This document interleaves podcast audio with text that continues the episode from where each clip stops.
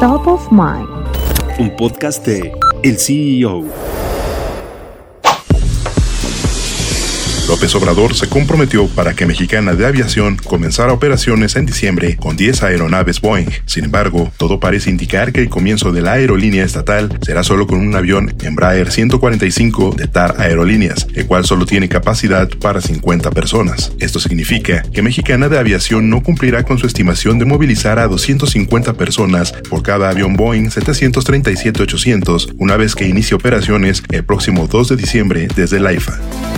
Además, la nueva aerolínea tampoco formalizará la oferta de vuelos hacia 20 destinos que anunció en agosto. El pasado 30 de octubre, la Agencia Federal de Aviación Civil entregó el título de asignación a Mexicana de Aviación. Sin embargo, todavía falta el certificado de operador aéreo, que también se tramita ante esa misma dependencia federal para poder volar.